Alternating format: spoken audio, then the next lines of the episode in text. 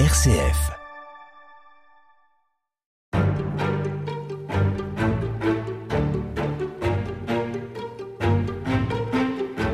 La mairie fait donc partie des symboles forts d'une commune, Claude Motte. On parle également d'hôtel de ville. Il y a des symboles comme ça qui euh, représentent à eux seuls la vie d'une commune, qui symbolisent tout ce que ça représente, hein, cette vie en communauté. Qu'est-ce qu'on peut souligner dans ce registre-là, en plus de la mairie? L'école. L'école est très importante pour la commune. L'église reste le monument d'origine hein, pour la plupart des, communes. Mais l'école est un, symbole très fort du développement des communes. Les gouvernements en France, en tout cas, ont toujours eu, mais depuis Charlemagne, qui, qui a institué les premières écoles publiques, hein, ont voulu instruire la population. Et il y avait des, écoles bien avant la Révolution. Pas beaucoup, mais il y en avait. Et c'était des écoles paroissiales qui étaient d'ailleurs tenues par le, par le curé, hein, par l'Église. Et puis euh, l'école a été construite essentiellement à partir de la loi de 1833 qui a enjoint à chacune des communes de plus de 5000 habitants de construire une école. Donc un bâtiment Un bâtiment dédié réservé, à dédié à ça. Et l'injonction de construire une école, d'avoir un, un, local réservé à l'enseignement de la population, a été de pair avec la construction des mairies. Parce que, comme je vous le disais, beaucoup de mairies, de petites, de petites communes, n'avaient pas de bâtiment euh, à dédier au, au conseil municipal et de local pour conserver ces archives municipales. Et donc la loi de Guizot, 1833, qui établit l'enseignement primaire dans la plupart des communes euh, rurales, vous pouvez voir le bâtiment encore aujourd'hui avec la mairie, bâtiment central, assorti de chaque côté, école de filles, école de garçons.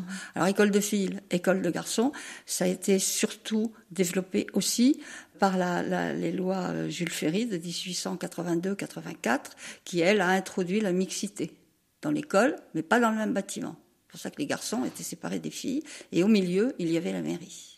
Et l'instituteur était assez souvent logé là, logé dans la mairie, et il était assez souvent aussi euh, secrétaire de mairie.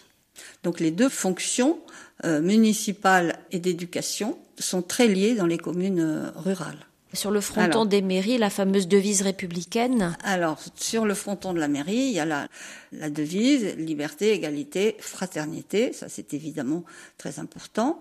Il y a à l'intérieur de la mairie le buste de Marianne, mais aussi le portrait du président de la République. Et ça, ça a été institué dès que les, mairies euh, ont été créées, 19e ça. Alors, il y a le coq. Ça date de quand, ça? Le coq Ah, c'est très très ancien aussi, le coq. Le coq, c'est d'abord une origine euh, religieuse. Hein. Le coq, c'est euh, le Christ qui sera euh, renié euh, par Saint Pierre. Par Saint Pierre après le, quand le coq aura chanté trois fois. Bon.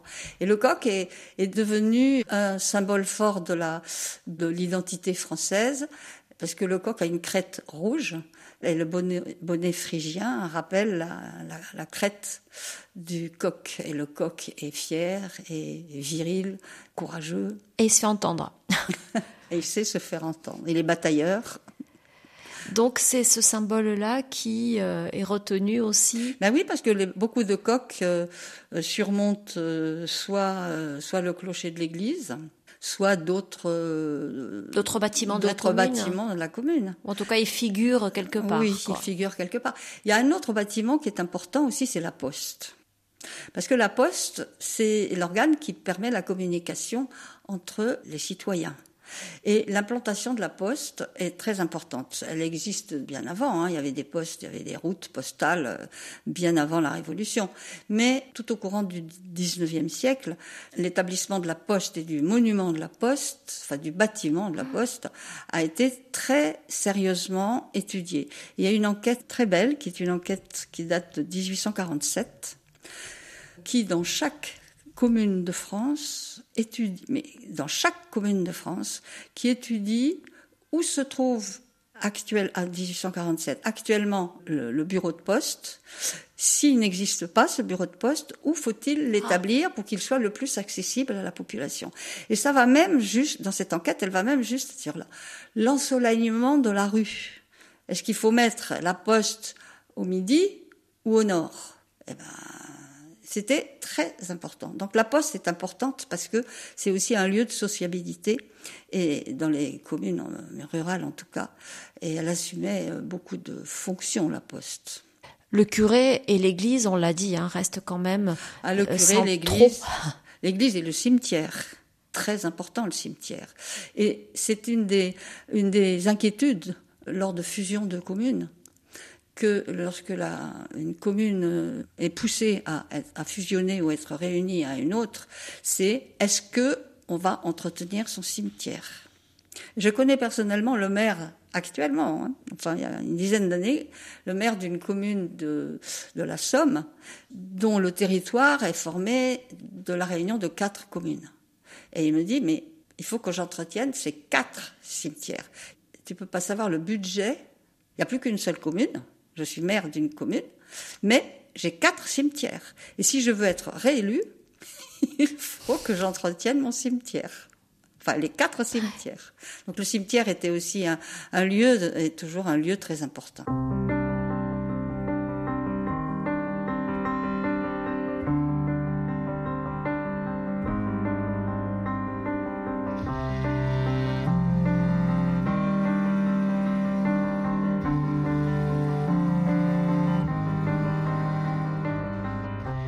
La suite de l'histoire.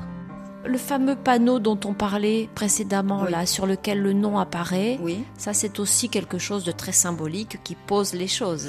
Bah ça c'est c'est l'assise territoriale en fait. C'est la signalisation. C'est la signalisation, c'est pour signifier que là il y a une frontière. On rentre dans une commune, on sort d'une commune. Ces panneaux de signalisation ont été développés plutôt au, au début du XXe siècle lorsque les différents gouvernements se sont euh, attelés à pousser les préfets et à gérer l'entretien et à développer le réseau routier. C'est très important.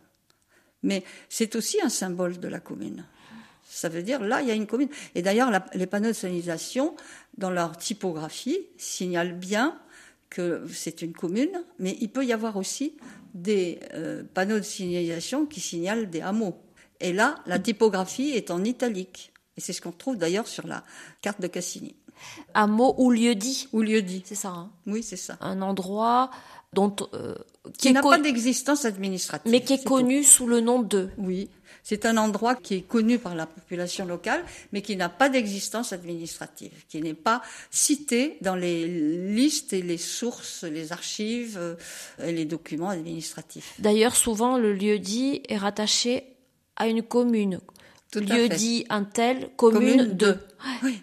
oui, oui. Plus tard, bien sûr, le monument aux morts qui va apparaître au milieu de la place ou devant l'église ou dans l'église parfois. Oui, ah ben bien sûr, la guerre de 14-18 a fait tellement de de dégâts dans les communes parce qu'on le sait bien, c'est essentiellement les, les, la population euh, paysanne, enfin des communes rurales, qui a fourni le plus gros bataillon de, des morts de la guerre de 14-18. Et euh, beaucoup de communes, ont, presque toutes d'ailleurs, ont érigé des stèles euh, portant le nom des morts à la guerre de 14-18. Après, on a rajouté les morts de la guerre 39-45. Et dans certaines communes, il y a aussi le nom de la guerre d'Algérie. Pour en revenir euh, au symbole concernant le maire, l'étole qu'il met en travers. La ceinture, hein. oui. Je ne pourrais pas vous préciser la date d'apparition de cette écharpe. Mais je pense. En tout cas, elle est bleu, blanc, rouge. Elle est bleu, blanc, rouge, bien sûr. C'est la couleur du drapeau français. Et je pense que ça a dû apparaître au, moment de la grande loi municipale de 1884. Parce que quand on voit des, des, des images, des, des reproductions euh, de la fin du 19e et du début du 20e, on voit les mères déjà seintes de, leur, de leurs écharpes. Et ce drapeau bleu-blanc-rouge, il est présent évidemment dans, dans, les communes sous une forme ou sous une autre. Ah oui, il est toujours affiché au fronton, enfin accroché au fronton de la mairie, ça c'est sûr. C'est toutes les mairies de France ont le drapeau. Alors à partir de 1884, la fonction du maire, qu'est-ce que c'est exactement? En plus des attributions qu'avait le curé avant 1789, il est devenu le responsable de la police, de l'état civil, des finances, l'établissement du budget, la discussion du budget euh, au sein du conseil municipal.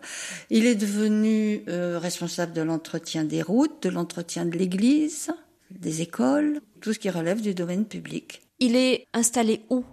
Eh ben, le maire siège avec le conseil municipal à la mairie. Dans les grandes villes, ça s'appelle l'hôtel de ville. Et dans les communes, le maire est installé dans la mairie. Alors évidemment, dès les premières années de la constitution des communes, beaucoup, beaucoup, beaucoup de petites communes rurales n'avaient pas de mairie. Donc euh, les papiers de la commune, en fait, étaient conservés le plus souvent dans la maison du maire. Pour terminer euh, sur le maire, c'est sa principale activité ou bien il peut par ailleurs, comme c'est le cas aujourd'hui dans des petites communes, avoir un métier, être euh, agriculteur. Oui, tout à fait. Oui, oui, oui, bien sûr, ça, ça n'a pas changé. D'ailleurs, la plupart du temps, le maire était choisi dans les communes rurales, hein, dans les petites communes. Le maire était choisi parmi les gros cultivateurs. Il fallait un personnel euh, un peu éduqués, qui savaient lire et qui savaient écrire. Et ça a d'ailleurs été une des grandes difficultés des premières années des communes, c'est de trouver le personnel compétent pour assumer les nouvelles fonctions du maire. Merci beaucoup et à demain.